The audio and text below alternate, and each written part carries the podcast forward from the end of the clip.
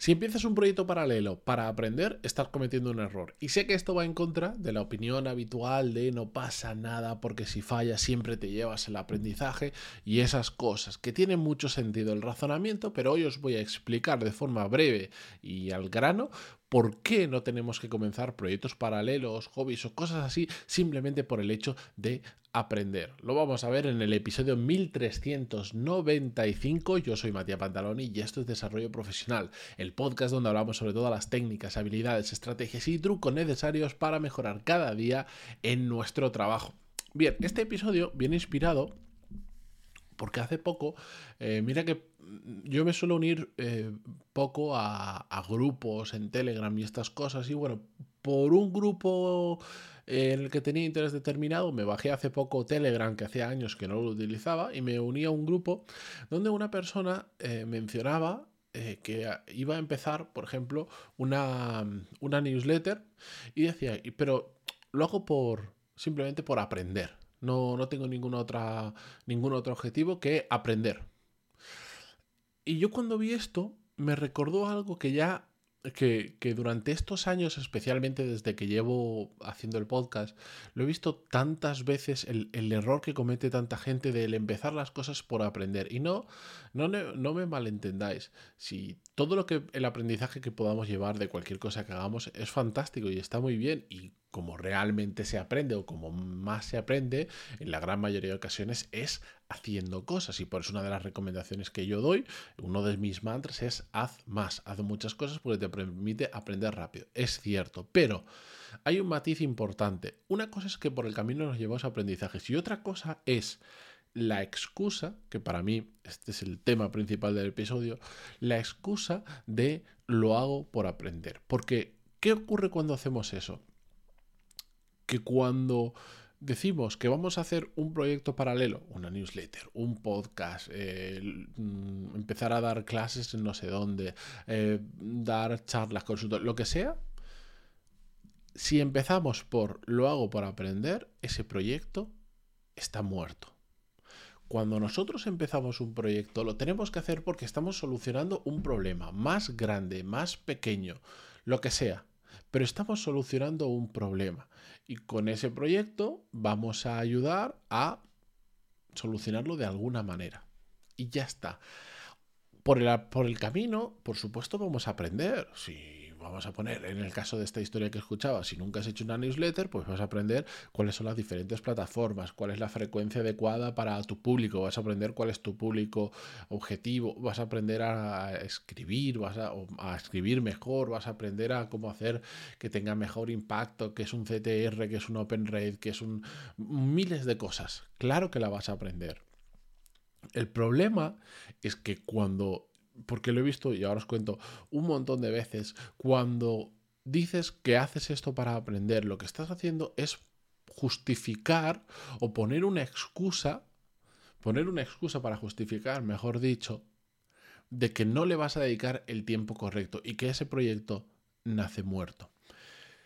Yo a lo largo de estos, pues ahora ya no sé que son 6-7 años, desde 2000, 16 que empecé el podcast, sobre todo, pues no tanto al principio, un poco más adelante, cuando tenía más audiencia, y especialmente los primeros años que tocaba algunos temas más tipo de emprendimiento y tal, pues unas cuantas personas, bastantes, Em, me comentaban, escuchar el podcast y me comentaban que habían empezado su propio podcast sobre tal tema, tal otro, que luego que les había inspirado, que les gustaba como lo hacía yo y que ellos también lo querían hacer y no sé qué, y se lanzaban. Y, yo pues siempre le pegaba un vistazo a esos podcasts porque siempre he sido muy oyente de podcasts, mm, depende de la época, pero siempre escucho podcasts y siempre me gusta descubrir nuevos y no ando con ningún, no escucho solo podcasts que, que tengan grandes audiencias, escucho podcasts que me resulten útiles, me entretengan, de los que puedo aprender, etcétera, etcétera. Entonces siempre estoy, cuando alguien me lo dice, pues le pego un vistazo a ver si me interesa la temática, la forma de hablar, etcétera, etcétera.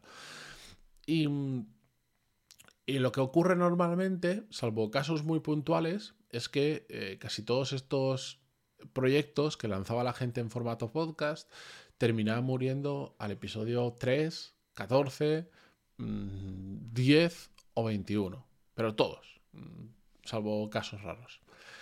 Em, y en, al principio, después ya lo dejé de hacer por un tema de tiempo y por tampoco y por, porque realmente no era necesario, pues les escribía y, había alguno que me gustó y lo estuve siguiendo y claro, terminaban al episodio 7 y ya no publicaba más. Y yo les escribí y les decía, oye, ¿qué pasa? ¿Por qué, ¿Por qué no escribes? ¿Tenías un podcast chulo? Es el principio, es difícil, pero ¿por qué no has continuado? Y, y la respuesta habitual que me decía la gente era tipo, no, es que me lleva mucho tiempo y yo no tengo tiempo, pero de todas formas no pasa nada porque yo esto lo hice por aprender una y otra vez en el mundo del podcast, pero lo he visto en un montón de cosas. Al final, sobre todo en la parte de contenido, Em, hay mucha gente que le gusta crear contenido en formato podcast, newsletter, vídeos o lo que sea. Y entonces, pues em, cuando tú creas contenido, hay mucha gente que te, se acerca y te dice que quiere hacer algo similar y te pregunta y te pide, por ejemplo, es habitual que me digan, oye, ¿a través de qué, de qué software eh, grabas el podcast? ¿O cómo lo editas? ¿O cómo envías la newsletter? ¿O cómo alojas la web? ¿O cómo no sé cuánto? Y tú pues tomas tu tiempo para responder a todo eso y la gran mayoría de proyectos, como digo, nacen muertos. Porque la gente, si, si yo a todos, cuando me hacen esas preguntas, les preguntara, oye, pero ¿cuál es el objetivo de lo que quieres hacer? Os aseguro que la gran mayoría de respuestas sería, no, no, si no tengo objetivo, realmente lo hago por aprender. Esos proyectos, en mi experiencia, casi todos, nacen muertos simplemente por eso, porque pierden el, pierden, pierden el sentido y nacen con excusas, con la excusa de justificar que no le van a dedicar el tiempo necesario, ni la cabeza, ni, la, ni, ni todo lo que necesita el proyecto para que realmente funcione. Bien, pues al final, mi conclusión a todo esto, y perdón que igual me he repetido un poco, porque no quería hacerlo tan largo, es que el aprendizaje tiene que ser una consecuencia de lo que nosotros hagamos, pero no puede ser el objetivo.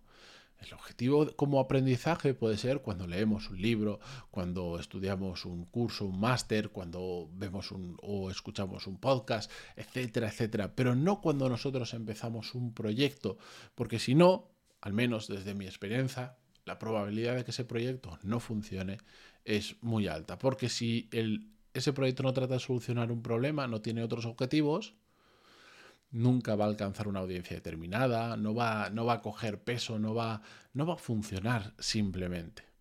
Y ya está.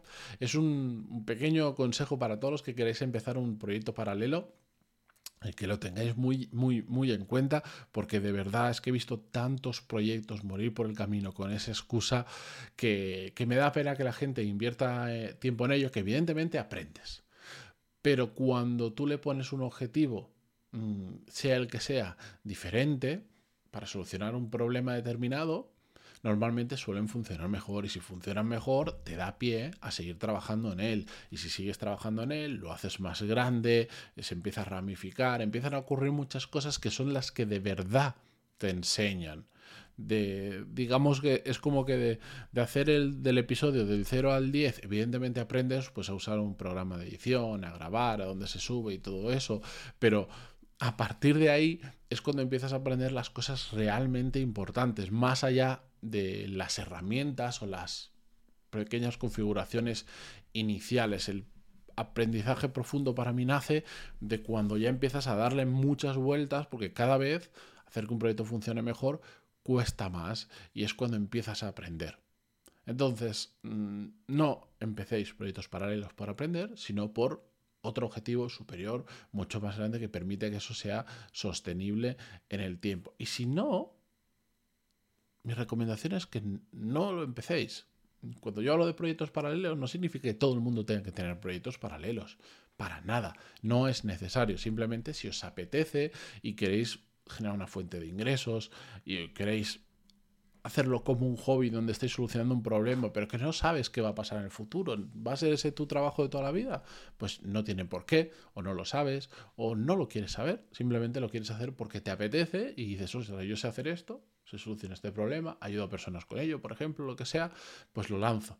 Pero no lo hagáis solo con el objetivo de aprender, porque nacerá muerto. Y con esto, después de haberlo dicho 14 veces en el episodio de hoy, me despido. Muchísimas gracias por estar al otro lado. Como siempre, si estáis en Spotify desde el móvil, una evaluación de 5 estrellas se agradece muchísimo. Y hasta mañana. Adiós.